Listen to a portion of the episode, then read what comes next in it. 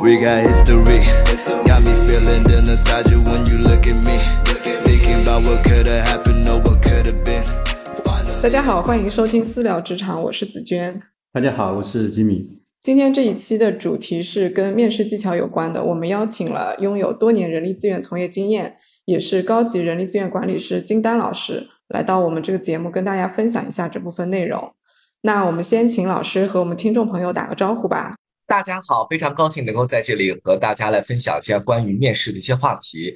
我在这里做一下呃简单的自我介绍吧，因为我岁数比较大了，我是一个老人家了，七八年的。那么我的我从事人力资源工作已经二十多年了。当时我做的第一第一个就模块就是招聘工作。然后说实话，那时候我也不是学人力资源专业出身的，后来我当时就去学了心理学，因为心理学主要主攻当时就测量这一块，大家知道。我们招聘主要的来源于的一些理论心理学的依据，就是来源于呃测量。后来做完了招聘以后，做了几年招聘以后，当时正好我们公司是一家央企，我们有个自己的党校，当时升格到企业大学。后来我又调到企业大学，然后我离开企业大学的时候，做到的职位是负责整个集团的非技术类课程的研发工作。后来离开企业大学以后，我又做了呃薪酬和绩效和劳动关系等模块。当我在这家企业待了九年的时候，我觉得我的人生的第一跳要开始了。后来我离开了这家企业，换换了两家公司，民营的上市公司。那我想说，我是在内地比较早的一批从事现代人力资源管理的人。那么我同样也是从人力资源最低级的职位，从助理一步步做到主管，做到经理，做到总监。那么同样，我也是一个人力资源所有模块都做过的人。那么几年前，我辞职下来，做了一位专职的讲师，也做一些企业的顾问服务、人力资源的咨询项目。那么我现在觉得，我站在企业之外，反而能够将企业内的人和事看得更清楚的一个人，这是我自己给自己写的几条就定位。谢谢。嗯，经历非常丰富。对，那因为就是老师在这方面有丰富的这个自己的工作经验，然后后期也去给企业里面做培训和指导，所以我们今天聊这一期的话，其实就是问答式的。就我去网上找了关注度比较高的一些问题，就是赞藏量都上万甚至几万的那种帖子里面，我都去看了一下。那综合下来的话，就基本上都在讨论一些类似的问题，所以我就记了下来，做了筛选，最后留下来十一个问题。那这些问题其实总体而言，我觉得可能更适合应届生，或者说是工作三五年、本身跳槽经验不是很丰富的一些职场人士，可能今天的我们这个内容会比较适合你。那。在正式分享这些十一个问题之前，我也想问一下金老师，就是您这么多年给呃企业 HR 做面试技巧的这个培训辅导，包括自己也从基础的这个助理开始做起，就是这么多年经验下来，您自己包括说这些企业，就是是从哪些维度去筛选人才的？可不可以在这个角度给我们的听众做一些分享，就是了解一下现在企业他们有没有一些共同的特点？啊我也经历过这么多企业，那么每家企业的就文化是不一样的，企业的类型也不一样，岗位也不相同。那么我们说了，它对，因为企业的就类型不同，岗位不相同，对人的专业啊，对人的某些要求是不一样的。但是我有一点关注点啊，就是说我们所有的国有企业在招聘应届大学毕业生的时候，它有些点，它是比较看重的哦。这不仅是国有企业，民营企业也很看重。就是说，我们民营企业在挑选应届毕业生的时候，特别是今天面对新生代，我在挑选新生代的员工的时候，我个人认为和我以前待望的过往的经历当中，我最看重的是一个是什么？成长性。成长性是什么？也大家都知道，今天又是个乌卡时代。讲到这里要多插一句，那么企业在适应就市场在不断的变化，那么我希望一个学生进入到一个企业来。来之后，他能适应这种变化，那怎么去适应？怎么去成长？他要有个快速的学习就能力，这是我看重的，也是我看到很多企业在看重的。第二个，也就是我们今天讲的很多，我们总是说新生代这一代抗压能力不行啊，是玻璃心啊，所以我也是特别看重的这一点，就是抗压能力。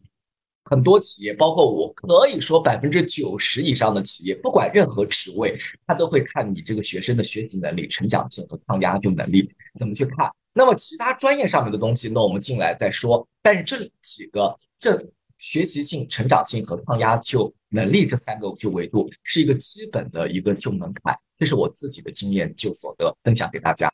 那我们接下来就是正式进入我们今天的一个高能的环节。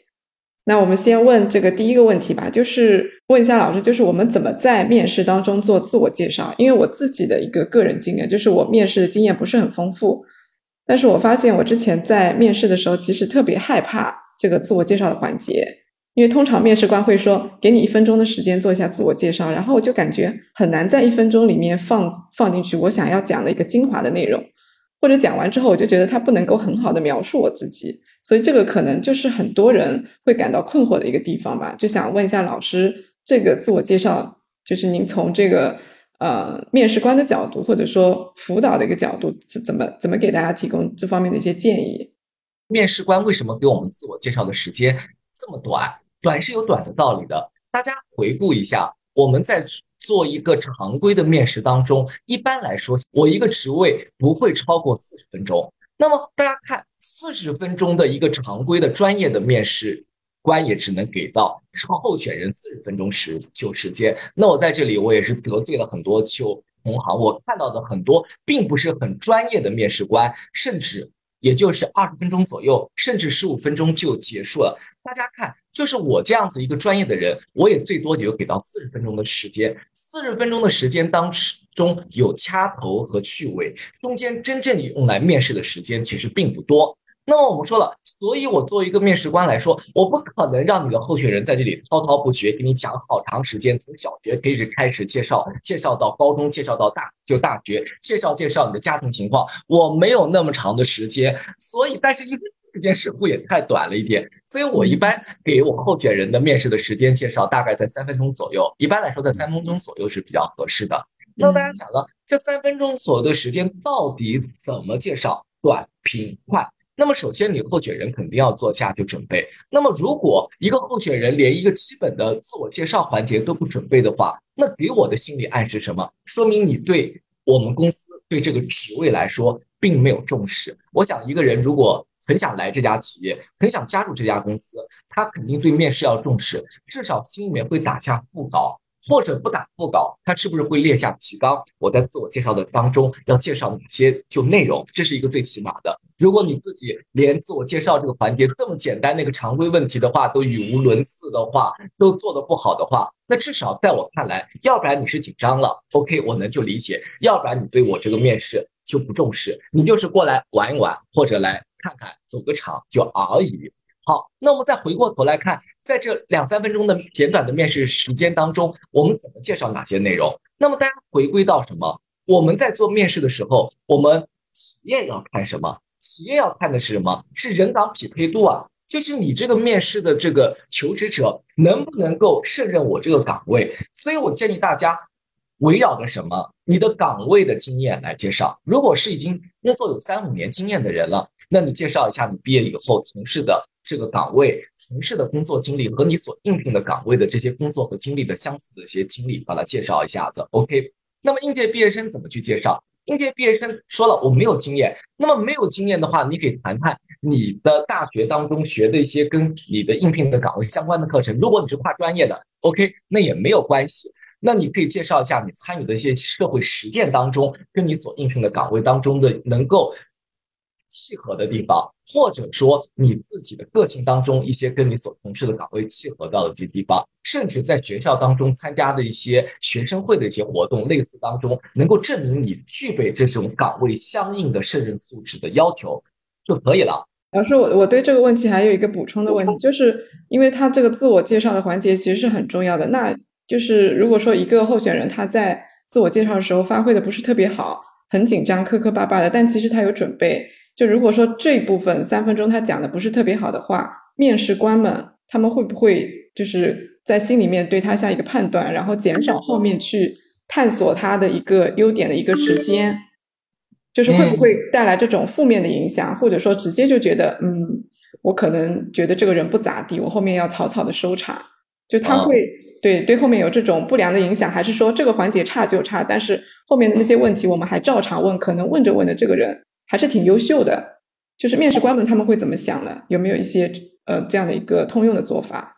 说如果一个专业的面试官的话，我不会过多的关注于自我介绍。为什么？自我介绍是你事先准备好的，是真是假，我不知道，我无法判断。我要通过我自己后面的面试来提问来甄选、来识别，所以我不会过多的去关注你的这种，就是说你的自我面、自我介绍环节做的这么多好。当然，如果你的自我介绍环节很流畅，说话很有条理性、很逻辑性，那么证明你这个人语言表达能力强、有逻辑性、有条理性，这一点是可以证明的。但是我想说，一个专业的面试官的角度来说，不会因为你的自我面上。做得很好，自我介绍做得很好，然后或者做得不好就否定你。那么当然做得好是锦上添花的一件事情。就是说，呃，现在我们会收到各种各样的简历，嗯，有些简历其实写的蛮详细的啊。但是我也碰到过有这样应聘者，就是你让他做自我介绍的时候，他会说，呃，他其实有些人会嘀咕一下，或者说有些人会，其实我他心里在想，我的简历已经很写的很详细了，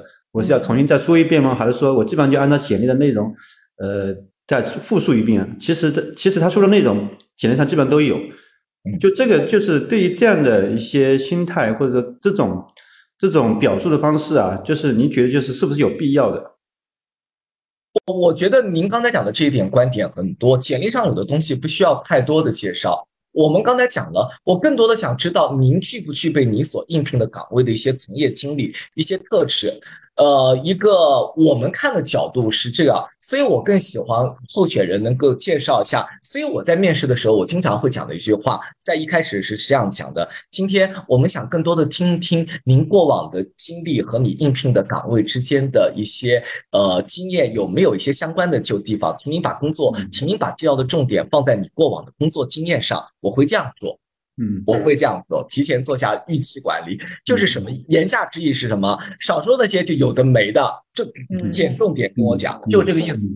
嗯，好，那我们问一下第二个问题，就是，呃，面试官可能经常会问的就是，哎，你对我们公司有哪些了解？这个我觉得可能很多时候会问到一大片的候选人，他们有些会直接说，呃。我对公司不了解，但是有些做了一些功课的，可能会说：“哎呀，我从官网上面了解了你们哪些哪些信息，怎么怎么怎么样子的，就会讲这样一些。”就是面试官他在问这些问题的时候，他有哪些期待呢？这个其实我觉得可能也可以分享一下，就是这个问题他到底希望我们求职者能够答出什么来？就答的这些东西里面，他面试官他想从里面看到些什么东西？就想请老师给我们解答一下。面试官想知道你是呃怎么看待我们这个企业的，对吧？怎么对我们公司有一些去了解？第一点，如果您对我们公司很关注，事先上网做了很多功课的话，或者从其他朋友当中去做了一些功课，说明你对是很想加入我们公司的，而且对这份工作至少期待值还是蛮高的。如果是那种海投的简历，或者是呃就是那种网络推送的就简历，你来参加面试来应付，哎，我来看看吧，到底什么情？就就情况，那说明你对我们公司或者对这个职位来说，你根本没有重视度啊，说明你这种加入的意向也不是很强啊。我觉得这一点就是说，从我的经验来看，我是想更多的去看您这种对这份工作、对公司、对你应聘的岗位这种重视度和关注度是怎么样的。嗯嗯，那一般就是求职者他。就是提供什么样的一些信息？就是他在描述说，哎，我对公司有哪些哪些了解的时候，呃，有没有一个比较好的一个框架可以给到他们？就是他们假如说讲这些框架内的内容的时候，基本上面试官可能会觉得比较满意的。那至少你要事先了解一下这个公司的行业是什么样子，在行业中处于什么地位，然后主要的产品是什么，然后最关键的还是归结于岗位，因为我们都是看这个人人岗匹配嘛，我们老是讲人岗匹配，你要对你应聘的岗位的主要的工作内容和职责是否就了解，而且你以前有没有做过相关的工作，有没有呃相关的去经验，那么我们还是看这些啊。对吧？如果你能很清楚的说出这个岗位要干什么事情，您对这个岗位的工作职责怎么去理解的？如果你能把这个公司的发展和背景介绍做的都很就详细了，那我就说明至少你是很关注这份工作的。嗯，对的。呃，就是这个问题，一个就是会呃呃会看，就是他这个候选候选人对这份工作或者对这家公司的这个渴望的程度。那如果说我们在整个交流过程当中，其实呃，从企业角度来讲，会发现这个人其实还是蛮优秀的，尽管他呃不管什么原因吧，就是对公司其实并不是那么了解啊。但是就是在发现后面这个呃后面的交流过程当中，发现他很优秀优秀的时候，这个问题会有多大程度上会影响我们最后对这个人的录用与否？啊，我我有一个镜像问题，就是如果说这个这个求职者他对我们公司特别了解，他做了充分的准备，但是他后面的表现其实没有那么好，嗯，那这个印象分会给他加多少分？就是公司在做用人决策的时候会去选他。好，这个问题我先回答亲密的问题。那很就很简单，大家都知道，我们在面试结束之后都会有个流程性的问题。当候选人回答完了以后，面试官都还会有个问题：你有什么要问我们啊？如果你这个人很优秀，我不会等到最后问你有什么问题要问我吗？我会提前做公关。这个所谓的打括号的公关，是我会主动把公司的一些发展的就情况，把这个岗位的一些发展情况主动给你做介绍，就说明是什么？我在心里面已经认可你了，知道我觉得你这个候选人是匹配的。那么，即便候选人回答这个问题不好，那我们会综合去看。首先，这个人有没有岗位的相关的工作就经验有没有？第二个，这个人的求职动机是怎么去看？那么，我们也不会因为说这个人没有回答出来而否定这个人，不会的。那一个专业的面试官，他肯定是综合的多维度的去看这个问题啊。第三个问题吧，就是。呃，最常见的就感觉已经问烂了的一个问题，就是你的优缺点是什么？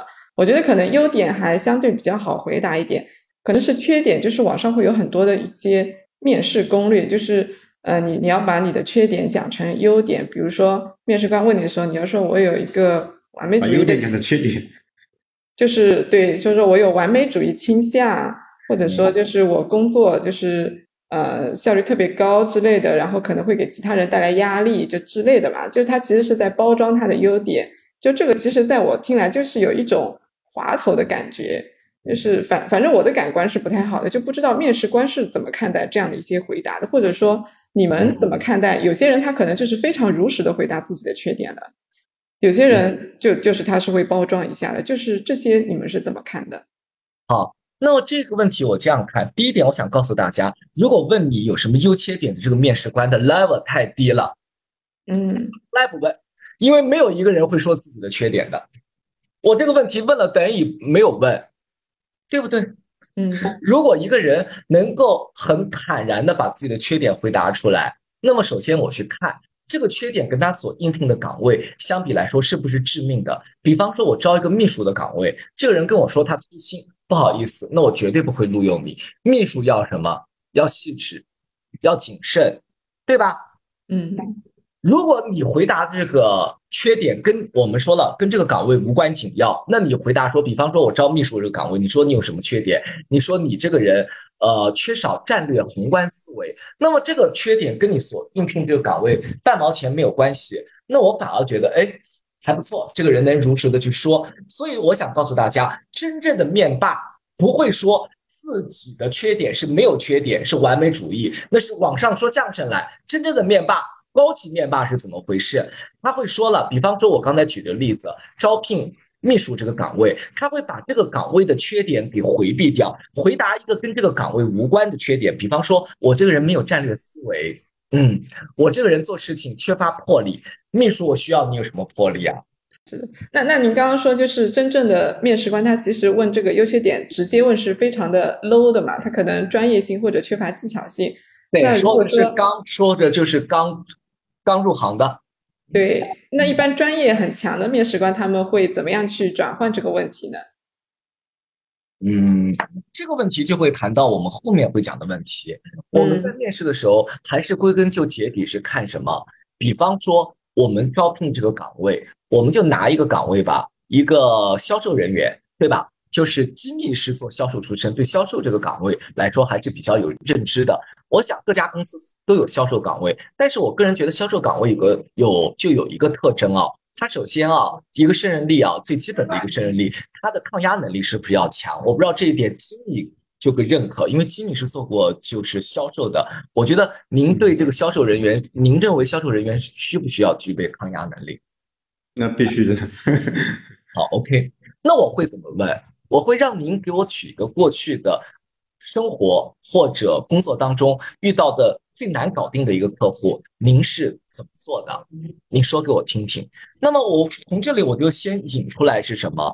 我们在面试当中，一个专业的面试当中，我们用的专业的面试方法叫 BR，英文简称 BR，叫行为性面试法。什么叫行为性面试法？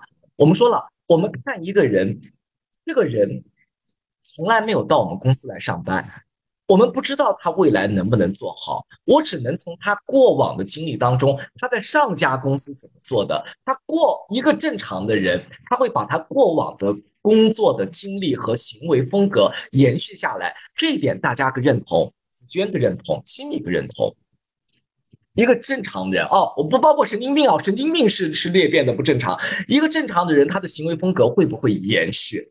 好，那老师既然提到就是行为面试法，就是。我们本来要问的这个第六个问题，其实也是类似的，就是他会问一些经历类的问题，比如说你经历过的最大的一次失败是什么？其实我觉得聊失败比聊成功会更难，因为你要把握好那个度。如果说你聊失败的经历聊出来，体现体现了你自己身上的一个很多的问题或者缺点的话，可能会给自己的这个求职的成功率会显著的下降。所以我就想说，大家到底怎么去描述自己的经历会给自己加分呢？嗯，怎么说呢？这个问题是我刚才讲过了。为什么候选？为什么面试官喜欢加一个最最成功、最失败的案例？是什么意思？我想跟大家讲一讲。我曾经有一次在给一次那个 MBA 班的学员在上课的时候，都是一帮年轻的企业家、创业人员、企业家。然后有一个很年轻的一个，呃，应该比我还年轻啊，应该三十多岁左右，是前两年我记得中科大 MBA 班的一个学员，他是一个创业家，呃，一个呃创业者。创业者，然后就问我金老师，我们挑选候选人不是应该更多的去关注一个人优点？嗯，是的。他说，那你为什么老让别人说最失败的案例？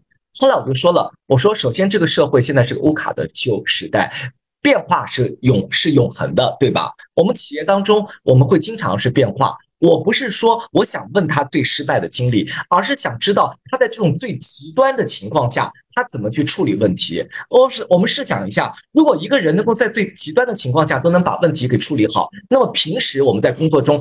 碰到一些事情，我们稀松平常的事情，我们就按照我们公司或者按照自己常规的工作流程去做，不就 OK 了吗？所以，我们为什么要问一个最失败？不是说要考倒大家，不是说要去审讯大家，不是这个意思。我们是想看你在这种极端的情况下，你是怎么去处理问题的。那么，如果你能在极端的问题当中都能做到不慌不忙，都能把问题处理得很好，那日常的工作你还做不好吗？你肯定是能胜任的。这是我们想讲的第一点。那么我们说了，我们判断一个人回答行为性面试法的问题，回答的好与不好，或者是有没有撒谎，或者这件事情有没有真的做过，还是在自己编瞎话。那么我们看一个人回答问题是从四个角度，就 STAR，就是我们讲的行为性面试方法当中，STAR 四个星星四个角。那么为什么叫 STAR 四个星星四个角？第一个 S 指的是什么？是背景。那么你要讲一下子，我是在什么一个目背景之下，在什么情况下接手的一个项目，或者接手了呃呃，在什么背景下接手的一个项目？第二个，呃，S 呃 STAR，第二个是 T 是什么？T 是目标和任务，在这样的一个背景下，我接受了一个什么什么样的就任务？我们刚才讲的第一个 S，Situation 讲的是什么？是情景，什么情景下，什么背景下啊？然后你接哎，第二个 T。是目标和任务，在什么这样的情景下，我接受到了什么一个目标和任务？在这个目标和任务当中，我扮演的什么一个角色？你是 C 位，就还是一个项目的参与者，还是一个项目的负责人？那么在这个项目当中，我一步一步，我说了什么？我做了什么？我在期间又碰到了什么困难？又怎么怎么去处理的？最后这个事情达到了这个结果，这个结果是超出预期了。还是没有超出就预期。那我们看一个候选人回答这个问题，就是说所有行为性面试法提出来的问题，让你举一个过去的例子。我们面试官就从 STAR 的四个角来回答。如果你这四个角都回答出来了，都回答全了，那我认为你是真的做过这件事情，你没有在撒谎，你是具备了这方面的经历和能力的。OK，嗯，那我们看下一个问题吧，就是怎么看待加班这件事情？就是现在可能大家聊。内卷聊的比较多，可能总体的整个互联网的一个呃氛围或者聊天的一个风风气吧，就是比较反感九九六这件事情，但是又很难从这个九九六的状态当中走出来，因为本身互联网它的这个机制就是越来越向其他行业去渗透出来。所以现在其实很多人都知道，哎，我可能去工作了之后，难免的就是要进入一个九九六的状态。那他可能真实的状况就是心里是不想去加班的。但如果他面试的这个企业里面正好又有这种九九六，或者是甚至零零七的这种加班制度，或者说他没有明说，但实际上暗含的就是在这么操作的，那就是他候选人要怎么去回答这个这个问题？嗯，因为我觉得可能很多人他其实都是在撒谎，就是为了拿到这份工作，然后他会说，嗯，我我愿意加班，我觉得我要把这个工作做完，我今天才能下班。那不管做完几点呢，我就几点下班。就他可能会有某种程度上的迎合企业的这种呃需要，所以就是呃，老师，您您在这个招聘的时候或者面试候选的时候，会不会就或者说有没有什么方式，他是识别的出来候选人有没有撒谎的，或者说到底面试官他期不期待候选人说出真实的这个想法来？如果说他说我确实是想要。提提高我的工作效率，我就是不喜欢加班的。虽然公司有加班的氛围，但是我能够保证我在没有无效加班的情况下，我提高效率，我就下班了。如果他这么回答的话，同时他又是一个工作能力很强的人，面试官会觉得这个人我不要。OK，好，如果一个候选人能这样子说的话，我绝对要。他自己能够在不加班，能够把工作处理好，说明他工作效率好高。OK，但是我想说的是什么？因为我对互联网这个行业不是很了解，但我知道，因为我有朋友在互联网工作，我知道在互联网公司上班加班是个常规常态化的事情。第二点，都说互联网行业工资高，其实我想说的是什么？这个高工资其实也暗含了什么？加班工资在里面。那么，首先，你既然选择了互联网这个行业，加班是不可避免的。我觉得作为一个求职者来说，你既然已经在这个行业当中工作了几年，或者深耕了几年，你还在探讨加班这个问题，我觉得如果是我，我不会选择。就像我以前找工作，我是拒绝非双休的，那我就直接问你这个企业不能双休，不能双休，我就不会去面试，不会去浪费大家的旧时间。那么你既然已经身处这个行业了，又不愿意换行业，那你只能去接受。我觉得一个成熟的候选人是不会。我觉得就是说这个问题来说不会太纠结。那么您刚才就讲的这个问题，如果候选人如实的回答，我不喜欢加班，但是我的工作效率很高，我能保证我自己在日常工作当中，在尽量不加班的情况下完成任务。我觉得这没有什么，这说明你能力很强，我很欢迎这样的人啊。实话实说，说明你很坦诚，说明你很坦诚。但是我以前在做面试官的时候，如果碰到一个候选人关于加班的问题，我倒不会问他你愿不愿意接受加班。那么我会去怎么问？我想问一下子，比方说，这可能会带入到我们后面的问题吧。就是说，我会问是什么？就是说，您现在就离职了，您能告诉我你之前离职的原因是什么？如果你直接告诉我你之前离职的原因是加班，那我就会直接告诉你，我们公司加班情况很就很多，你要评估一下。或者我会问他是什么？您现在重新选择工作当中，您最看重的点是什么？您最看重的点，当事人选择工作。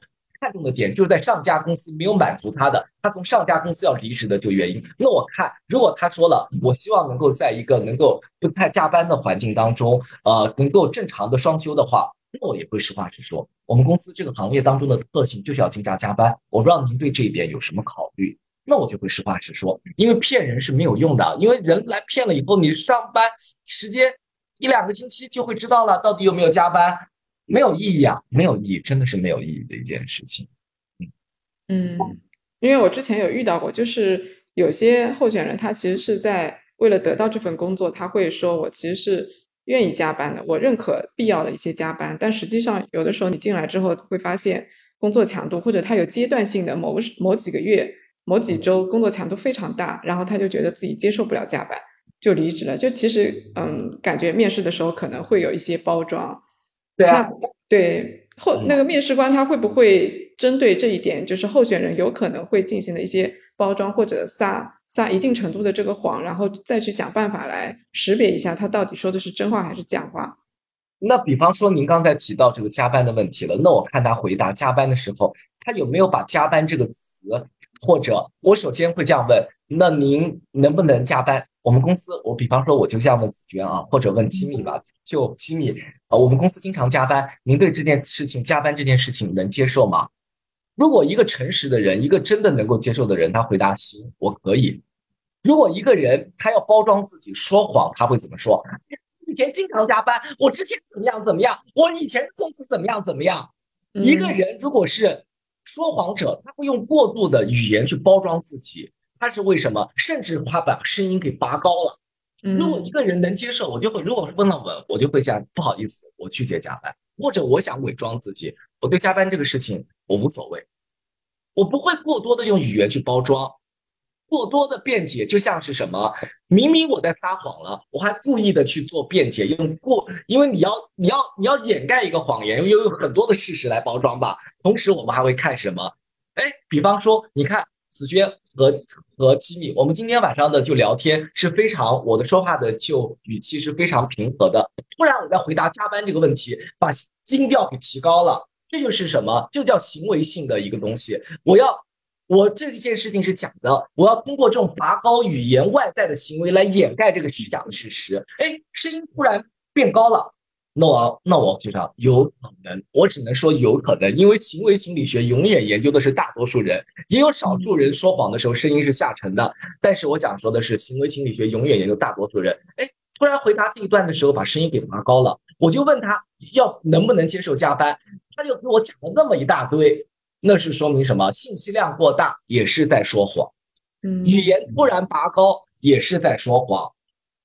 如果他之前说话很流畅，那他在回答加班这一段的时候突然变得坑坑洼洼，那说明是什么？有可能在撒谎，在编。那还有一种就是，其实有些候选人，呃，他面面试者，他是因为前面的公司加班太多了，所以呢，他想找一份加班不那么多的工工作。呃，他也了解过这个工这份这个岗位职责里面或者这个工作性质，其实呃可能不需要太多加班的时间的。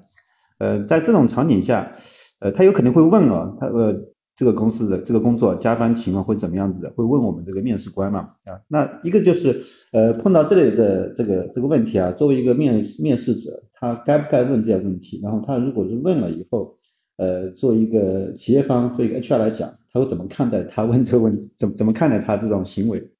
好的，这个问就问题来说，我觉得后就后呃就是候选人能够提出来这个问题，我觉得很好。为什么？就是我们后面会讲的，人和企业要匹配啊，就是我们后面会讲的职业规划。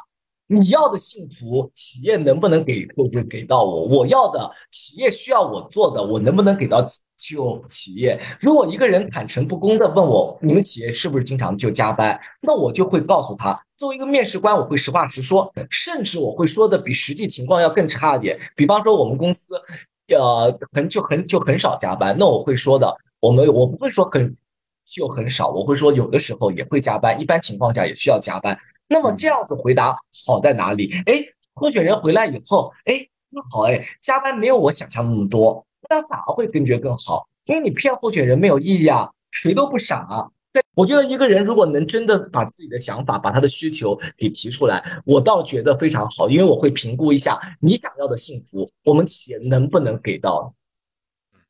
所以还是相互坦诚。对，相互坦诚。嗯嗯。好，那我们接着下一个问题，就是如果录用你的话，你将怎么看开展这个工作？这个的话，就是呃，求职者他怎么回答？因为他可能有些有些人啊，他可能是跨专业来求职的，就是他可能本身没有类似的经验，然后他是通过网上的信息搜集，可能逐渐的，或者说身边朋友有在做这个工作，然后他来开始想要去换成这个赛道。那对于有工作经验可能还好一点，就是如果没有工作经验的话，他在讲这个回答这个问题的时候，其实我觉得难度还挺大的。所以想听一下老师，就是在回答这个问题的时候，他有没有一些必要的一些结构化的一个框框？就是如果围绕这个框架来回答的话，可能是面试官比较想听到的一个内容。嗯，这个问题我我首先会讲啊，这个问题问的不专业，因为我们说了行为性面试法，刚才我们讲了，我们面试当中用的是行为性面试法，行为式面试法是看过去，不管未来。这个人如果一个人说如果将来我会怎么样怎么样，他将来会不会怎么样怎么样，他自己都不会知道。如果我是一个专业的面试官，我就提到这个词，我会把这个问题改怎么改。在你过往的经验当中，有没有从干过从来没有干过的事情，或者有没有跨行业或者跨领域？你能跟我说说你是怎么做的？嗯，不就行了吗？那老师提到未来的话，就是因为常见的一个未来的问题就是回答职业规划里的嘛，你怎么规划你的这个职业的？啊我我就我建议大家职业规划这件事情，什么叫职业规划？我用我自己的语言来讲一遍，什么叫职业规划？就是你要的幸福，企业能不能给到你？你的个人需求和公司所提供的这个东西能不能吻合上？如果能吻合上，意味着什么？这个人来了以后，他能来。第二个还是什么？他能在这个企业待得长，是不是的？就是个人的需求和公司的提供的这个点能不能交集到一块？如果这个交集面越广的话，他一个是他可以来，一个是愿意来，第二个他在这里能够长期的待下去。我们说了，我们不可能通过什么企业培训或者通过培训来改变一个人的价值观的，不可能的，因为我们再次讲了心理学最基本的问题，一个成年人的价值观，他不可能一夜之间颠覆的，但是他可以通过长期的渗透慢慢去影响，但是这个过程太长了。或者有类似的类似于洗脑的培训，所以我特别佩服那些做传销的人，那些人搞那些洗脑的培训。所以经常有机构问我金老师，你可能给我们上上执行力的课，去大家讲讲，给大家洗洗脑。我不好意思，这个课我上不了，因为我真不知道怎么去上。那么我们讲了，我们在问这个问题啊，你的职业规划，其实归根结底，我们是想看什么？一个人的求职动机。求职动机就是什么？就是看这个人，我们企业所能提供的，我能不能匹配？比方说，这个人他现在像我这个年纪的人了，我我找工作，我最看重的是什么？工作和生活的就平衡。我不知道吉米现在找工作，我我也会考虑。其实我现在比岁数比吉米大，所以我更看重的是什么？工作和生活的平衡。但是我当年刚毕业出校门的时候，我也不是这样子的。我要是有这个想法，还有公司要我吗？我也想干点好啊。那么我这个人找工作，那我关注的是什么？工作和生活的平衡，我就不能忍受不能双休，我就不能忍受九九六。我也告诉大家，曾经我在有一次换工作的时候，有一个公司提供的条件待遇非常好，但是就是因为不能双休，上班地点离家就远。那么我当时就回答，我就拒绝了，真的是拒绝了。那么我们经常在网上。讲一句话是什么？钱多事少离家近。但是一个正常人知道，钱多事少离家近这三件事情不会同时落到你一个人身上。那么我就要评估下，现阶段我到底要钱多，我还是要事少，我还是要离家近，我总要图一头吧？那我就看我公司能不能把我，比方说我要钱多，好，我能接受，只要你给我高工资，加班 OK，零零七都可以。如果我想事少，那我情愿选择。工资低一点，我真的，我曾经换过了一家公司，给我的待遇，说实话，在同行业当中，以我的经验和工作资历来说，都是偏低的。但是我想告诉大家，因为这家就老板给我提出了条件是，首先这家公司不加班，能够双休。他还跟我讲了，因为我在做兼职讲师，我在做全职讲师之前，已经在企业开始做兼职讲师了。我就跟他讲清楚了，我说我因为周六周日有的时候要给企业上课，礼拜五下午能不能让我走？那个老板说没问题，你可以走。我当时就是因为这个没问题，你可以走，我加入这家公司。其实这个问题没有什么，就是看你现在的需求和企业能不能匹配到你。第二个，你需要具备的就能力、胜任素质，能不能达到企业的要求要求？如果这两个东西能 match 上了，能搭上了，就 OK 了。所以这就是我们为什么要问问一个人的职业生涯规划的点是什么。但我知道，如果一个不专业的面试官问你，你现在职业生涯规划是什么？他首先第一点回答是什么？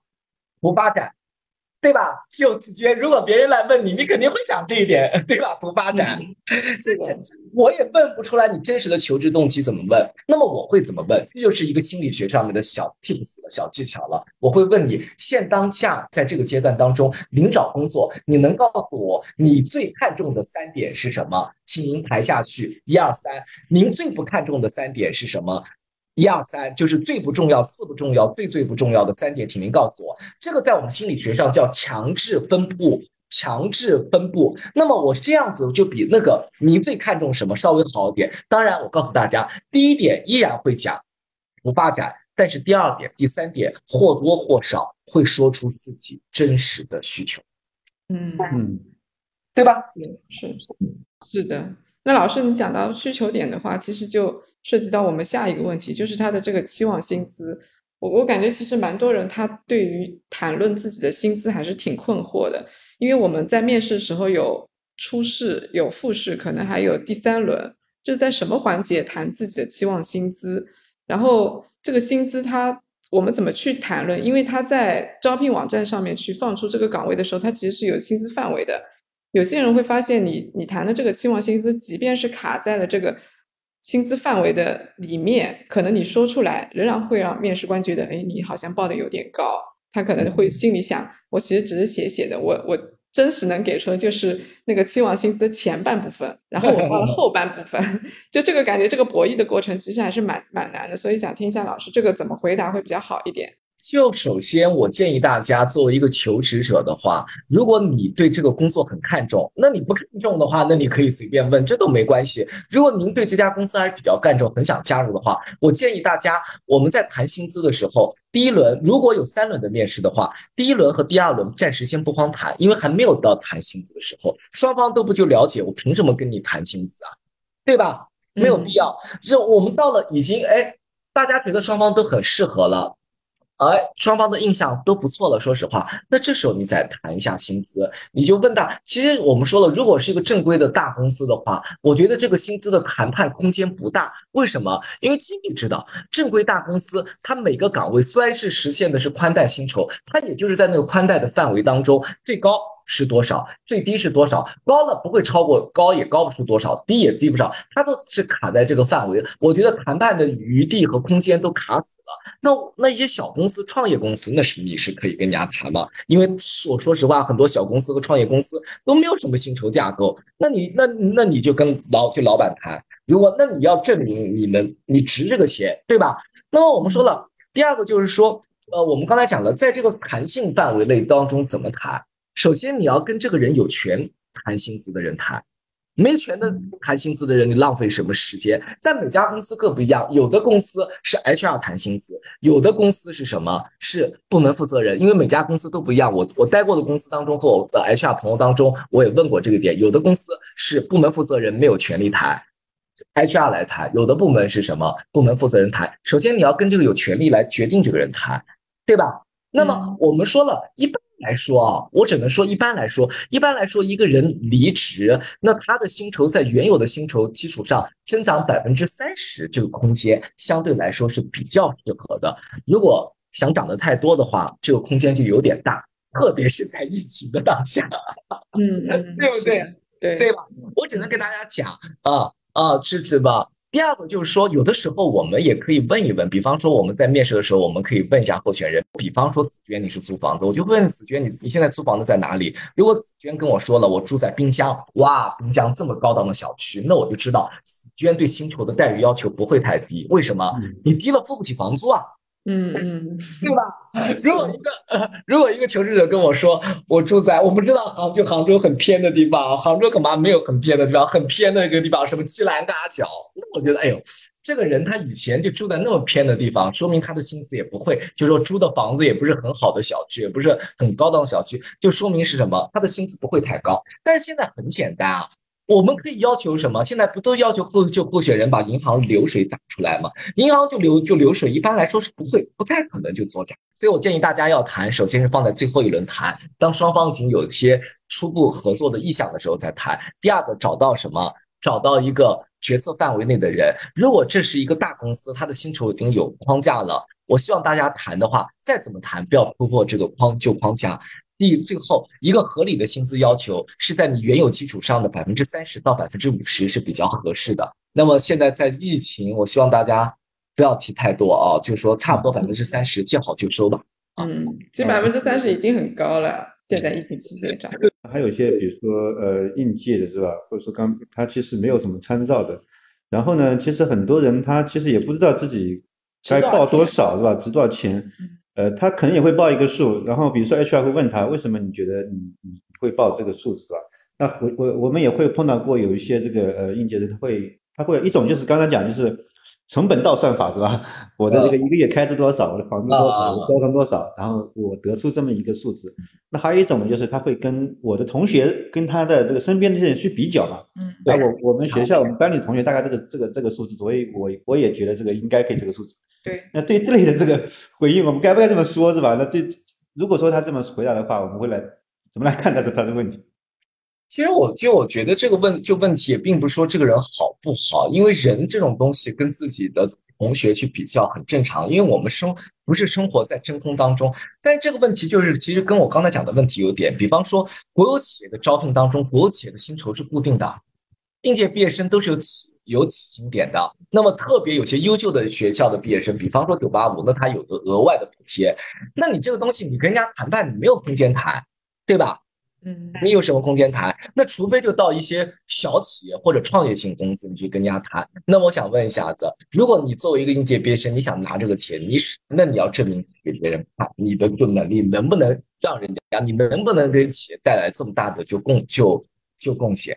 真的，其实我觉得应届毕业生的话，对薪资这个问题的话，而且如果你要去应聘一家单位的话，你看看它上面有没有写应届毕业生的起起薪点。如果一个单位的话，一个就是不管是民企也好，国企也好，如果他已经写了，就是说包括民企规模，我想民企规模只要大点的规规模的民企业都会有应届毕业生的起薪点，你想突破它可能性不大，可能性不大。好，那我们再聊下一个问题，就是空窗期比较长的，比如说三个月以上，这个可能是要。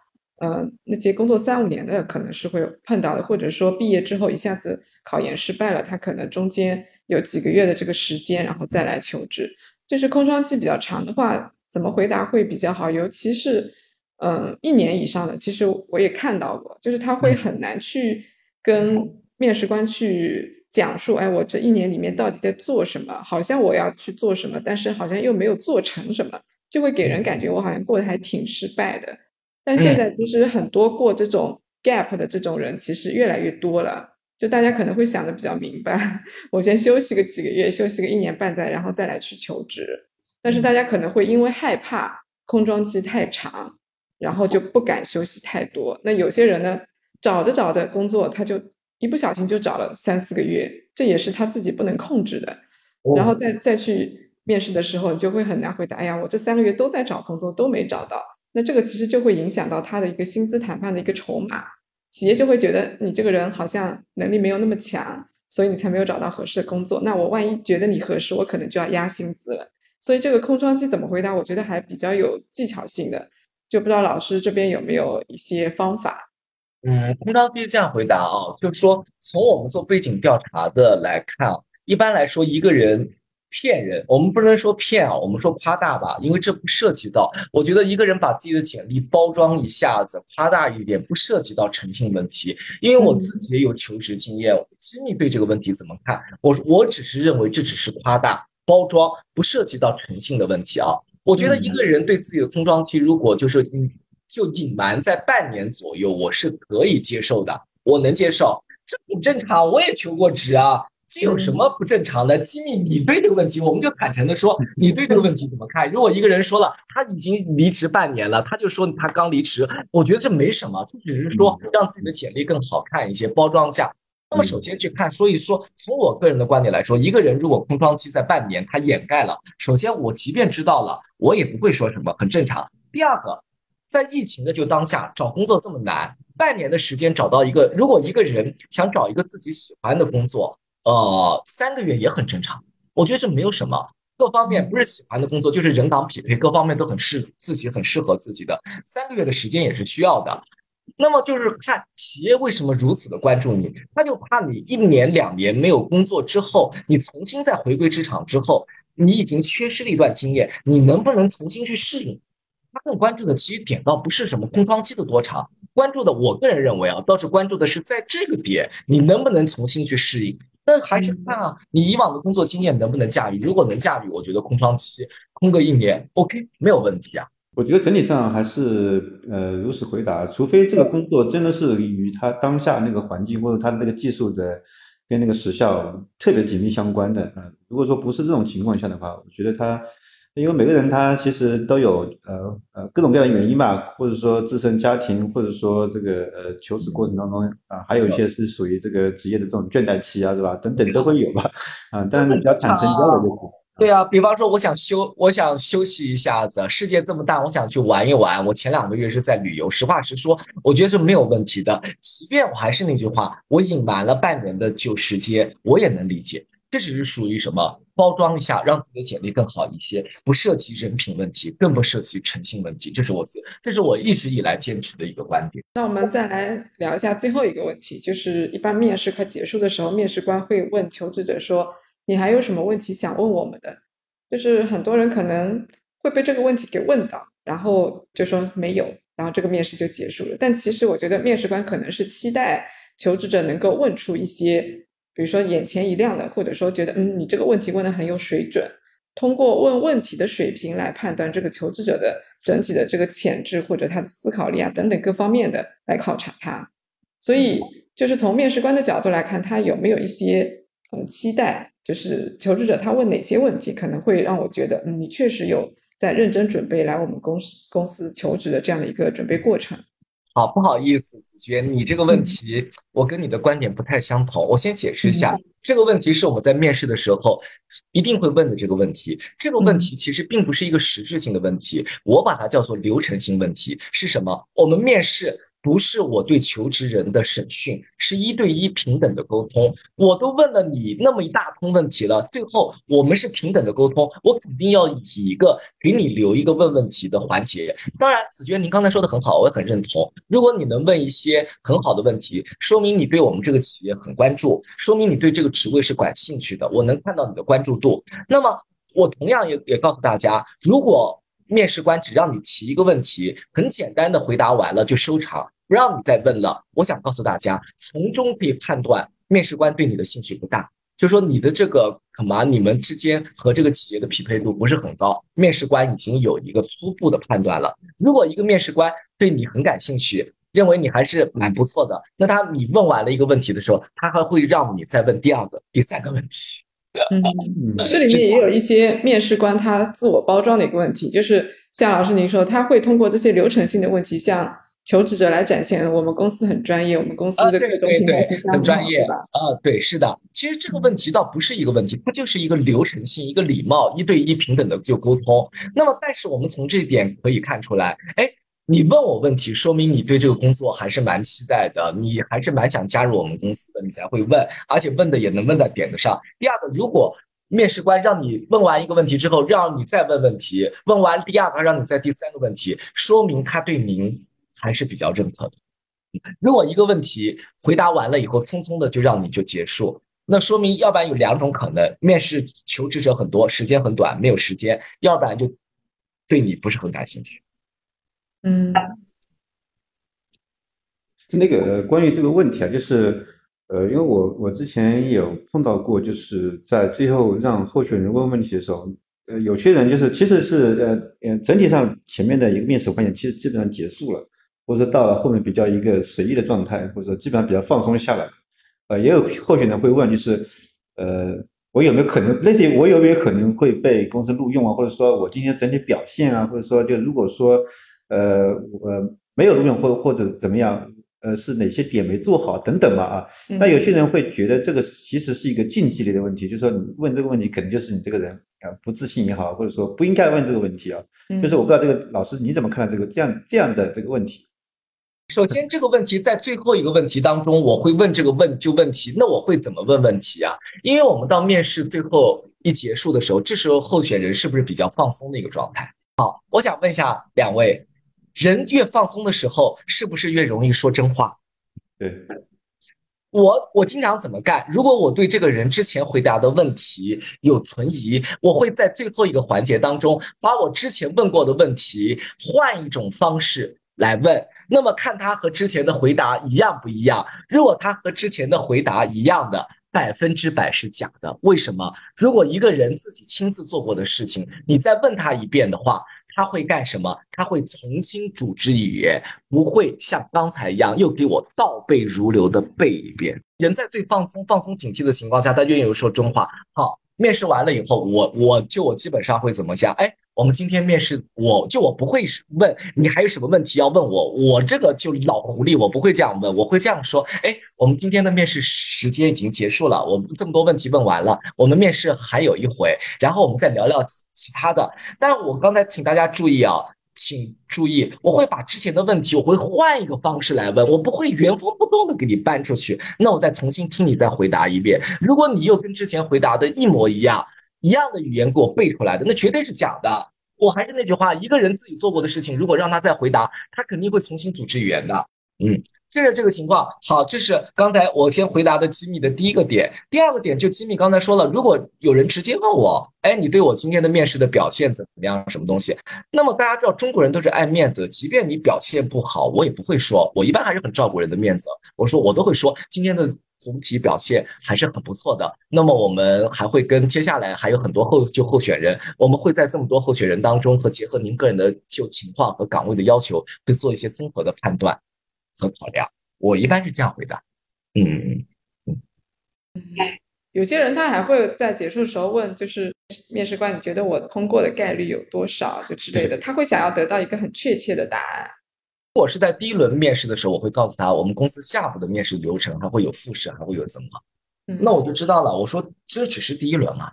对吧？实际上他问这个问题不影响你对他整体的一个面试不会影响，不会影响。我还是觉得这个人很反而很坦诚，我很喜欢这种率真。但是这是我个人观点啊，不代表所有的 H HR。我不会，因为我学过心理学，而且我这个人不会先入就为主的去判定一个人，我不会先入就为主。所以说，任何一个面试官他一定是什么？不要戴有色眼镜去看人，也不要先入就为就为主的去看人。那你这个面试是做不好的，那你这个面试是做不好。对，是的。嗯，但是我觉得这个其实对面试官的这个要求还挺高的，太多的人都是会有这个，尤其是前面的第一面的这个印象。对呀，我我所以讲嘛，一定要一定要学一下，首先要学一下心理学，第二个面试技巧非常关键。哦，这也是我不是吹我自己啊，这么多年，首先我面试的人多，我面试了好几万人了。那么这个东西就跟我们跑步一样，首先你要积累这种跑量，你的那个面试感就出来了。哦，像我问两个问题、三个问题，我基本上这个人大概我就能出来。首先你要去练习，去有这个跑量，就像我们跑步跑马拉松，不可能一上来就跑全马，都是从小跑到半马，慢慢跑。你要积累跑量，就像我们中国有句话叫做什么？观千剑而后在石器，操千曲而后什么小音。首先你要积累这种感觉，第二个学一些心理学，对自己真的很有帮助。还有最重要的这一点是什么？就是这种是对面试官讲的。我们在面试之前需要把大脑、大自己大脑之间的一些的固有的思维给清空。比方说我们在校园招聘的时候，我们还没有面试。学员的面试候选人的时候，看到一个人的简历上面写的学生会主席，立马头脑当中就会出现什么？这个人组织能力行好，协调能力好，沟通能力好。学生会主席这五个字告诉你有这些能力了吗？没有，你必须通过行为性面试法。轻易给我举个例子，在你的以前的学生会策划的工作当中碰到的最困难的一个问题，您是怎么做的？我从他的回答当中才能看出来这个人的沟通能力和协调能力怎么样，而不是依据学生会主席这五个字就告诉我这个人协调能力好，组织能力好，不是这样。是的，是的，就是你要通过这种专业的问题来验证他是不是真的有这个能力，而不是通过大家对这种。呃，主席啊、委员啊之类的这种惯有的印象，然后就觉得他一定是具备这个能力的。对，那个是，如果你看学生会主席四个字，就会头脑当中去说这个人组织能力好、协调能力好。不好意思，那是你自己用你的经验在面试自己，是你自己想的，而不是在面试候选人。嗯嗯是，所以我觉得就面试这呃，最后我想说一些自己的感慨啊，面试这件事情真的是个专业活。我最烦人家说的一句话，面试还不简单吗？就闲聊天，它不是闲 聊天，它真的是一个专业。其实我现在不愿意面试，为什么？因为我每次做面试都感觉跟候选人在斗智斗勇，我要不停的，我要全神贯注听，听完以后还要听懂他的弦外之音，然后还要去追问，然后我问的问题又不能太尖锐，又不是不说不能。太尖锐，要问到点子上，同时还要照顾候选人的自尊心。哎呀，所以这个事情很累，很累的一件事情，很累的一件。那老师就是因为我们呃有很多的这个呃听众，他是求职者嘛。我们前面讲了很多，从企业的角度，从 HR 角度，我们怎么来面面人，或者说怎么来评估人。呃呃，其实我们免不了会碰到各种各样的 HR，就是可能有些大厂相对来说会专业一些。呃，但是也有很多，也不排除碰到很多非专业 HR，是吧？但是呃，前面这些问题他就会碰到，每个人的评判又不一样。那就是最后您您对这个呃从求职者的角度来讲啊，或者说有没有什么呃，就是最后这个小总结性的一些建议给到大家？总结性的建议，我就我给大家讲一下，就是说，首先你在投简历的时候不要去海投。那么在面试之前，先去看看这个职位的一些基本的就要求和你以往的从业经历是否相符。那么不相符也可以，那你要做一些准备工作。第二个，我建议大家我们在面试的时候啊，首先不要迟到，呃，第二个如约了，既然跟人家就约好了几点钟，我就几点钟到。然后穿着不是要求大家西装革履、职业装，那么这点我觉得最好看什么？如果这个企业员就员工上班穿工作服。穿职业装，那我建议你面试的时候最好也什么穿工作服，也穿职业装。如果这个企业的就不穿，他就穿的很休闲，那你就无所谓。这个就是我刚才讲的，我们心理学上叫什么相模，人都跟喜欢跟自己什么同类的人。这个时候我们可以利用一点，这样子给面试官一个好的印象。那么我们进去的时候，我建议大家我们在面试回答问题的时候不急不慢，不慌不忙，如实的很自如的去回答一些问题，然后。坦诚的去把自己的一些想法和观点给说出来啊，这一点我希望大家非常重要。比方说薪资这个东西没有什么好隐瞒的。比方说你如果薪资就要求，比方说我们举个例子是一万块钱，在那个求职表上写的薪资就要求一万，然后我在问问题的时候，比如问你我们这个岗位的薪酬只有五千块钱，那么你来给我来一句，呃，我也能接受。那么，如果你要是这样子的话，我就会怀疑了。我觉得一个人的薪酬降百分之二十、降百分之三十，我觉得我都能接受。如果人一个人能够接，一个人能够就接受薪酬能够降到百分之五十，那只说明什么？说明你之前给我报的薪酬是假的，你根本就不值这个钱，对吧？谁会愿意找工作能接受降百分之五十的和自己的目标期望值？我觉得不多，不太可能。那说明你之前讲的话就根本就是随就随嘴乱他哒哒。用我们合肥话讲，随随哒哒，而没有经过考虑的，嗯，所以我建议大家，就是说我们在找工作的时候啊，第二个就是还是我们在讲的行为性面试法的时候，在回答问题的时候啊，尽量的把问题的四个角给回答出来，在什么情景、什么背景下，我接受的像什么工作，在这个工作当中，我承担的主要的职责是什么，在这项工作当中，我说了什么，做了什么，最后这项工作达成了什么样的就结果，把话给说清楚，把事说明白。嗯，就这样子。好的，谢谢金老师。那我们今天就差不多，节目就到这儿吧。呃，紫薇，我在最后补充一句啊，在在在面试的时候，尽量自然一点，大方一点，不要有过多太多的小动作啊，不要有过多的小动作，这一点也还稍微注意一下子。但是有些个人习惯的东西，自己实在没办法改，我也不强求。但是呃，不要有过多的什么翘二郎腿啊这些东西啊，不要有太多的这种过多的小动作，这些东西不太好，会给自己减分的，给自己减分的啊。对，这个确实是，嗯嗯，好，好，我我我我我自己的就经验，因为时间很短啊，一个多小时啊，有就有空我们可以再分享第二期、第三期都可以啊。嗯嗯，谢谢金。好的好的，谢谢金老师。那我们今天节目就到这儿吧。嗯好，谢谢各位，再见，拜拜，拜拜，拜拜，拜拜。